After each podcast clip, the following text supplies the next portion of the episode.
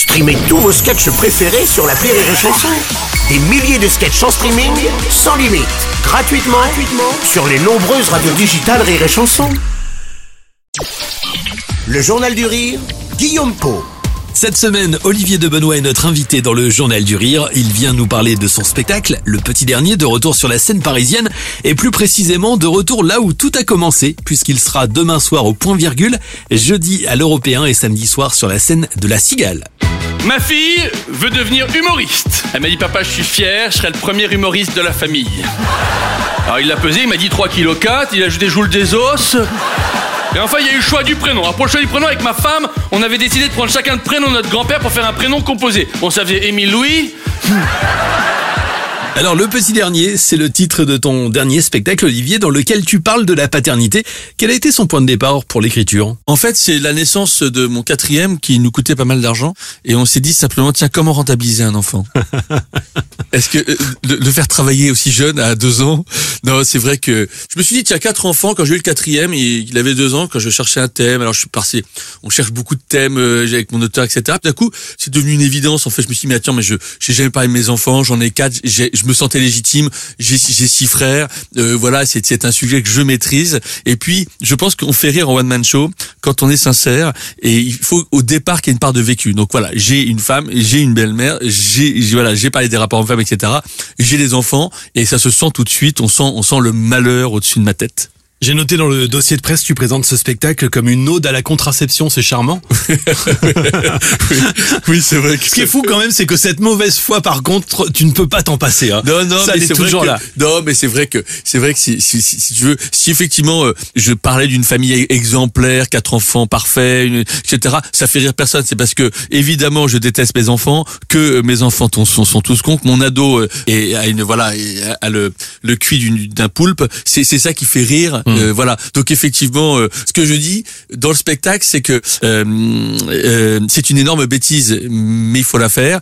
Et surtout, et c'est le seul message que j'ai dans le spectacle, peut-être le seul humoriste à avoir un one man show sans, sans, sans message aujourd'hui, c'est euh, c'est pas grave d'avoir un enfant. En fait, ça n'est pas une maladie.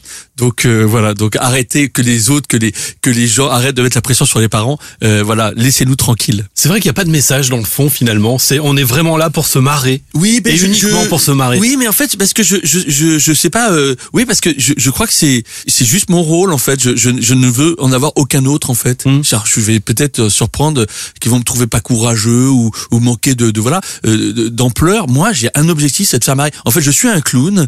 Je- C'est moi le con. Je marche sur une peau de banane. Je tombe et les gens rient. Voilà. C'est ça. C'est euh, c'est comme ça que je vois mon métier. J'allais euh, j'allais dire sur scène, quand on te voit sur scène, on a justement l'impression que c'est même une obsession chez Olivier de Benoît de faire rire le Oui, public. alors oui, alors c'est vrai que c'est les gens disent un rire toutes les 10 secondes. Euh, c'est c'est euh, ça peut être constaté par huissier d'ailleurs. C'est les Américains appellent ça, je vais jouer les brancher les one-liners, c'est-à-dire qu'effectivement c'est c'est tout le temps drôle à la fin de la phrase. Je suis obsédé par ça. Euh, je suis obsédé par ton physique, Guillaume, et euh, par mes vannes.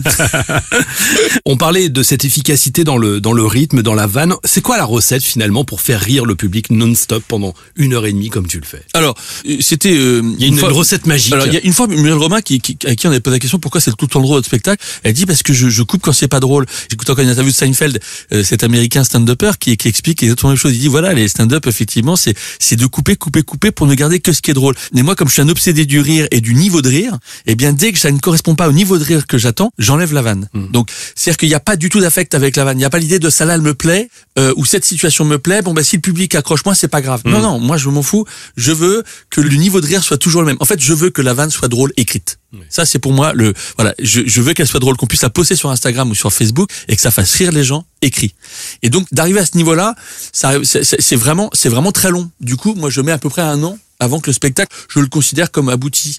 Parce que euh, c'est beaucoup plus, j'allais dire, c'est beaucoup moins long de, de faire un sketch où vous êtes dans une situation qui avance, qui avance, qui avance. Là, c'est des situations, oui, mais à chaque- dans la situation, à chaque tournant, il y a un rire. Mais alors, si tu veux, c'est vrai que derrière tout ça, il y a toujours ceci, cette angoisse, parce que euh, le rire nous rassure, parce que quand le public rit, euh, ça veut dire qu'il valide, ça veut dire que on est content. Chaque rire qu'il nous donne, il nous dit je t'aime et il nous dit euh, on on n'est pas là pour rien, etc. Donc euh, on a besoin d'être rassuré. Donc le rire rassure les humoristes aussi. Le petit dernier, c'est un spectacle drôle, même très drôle.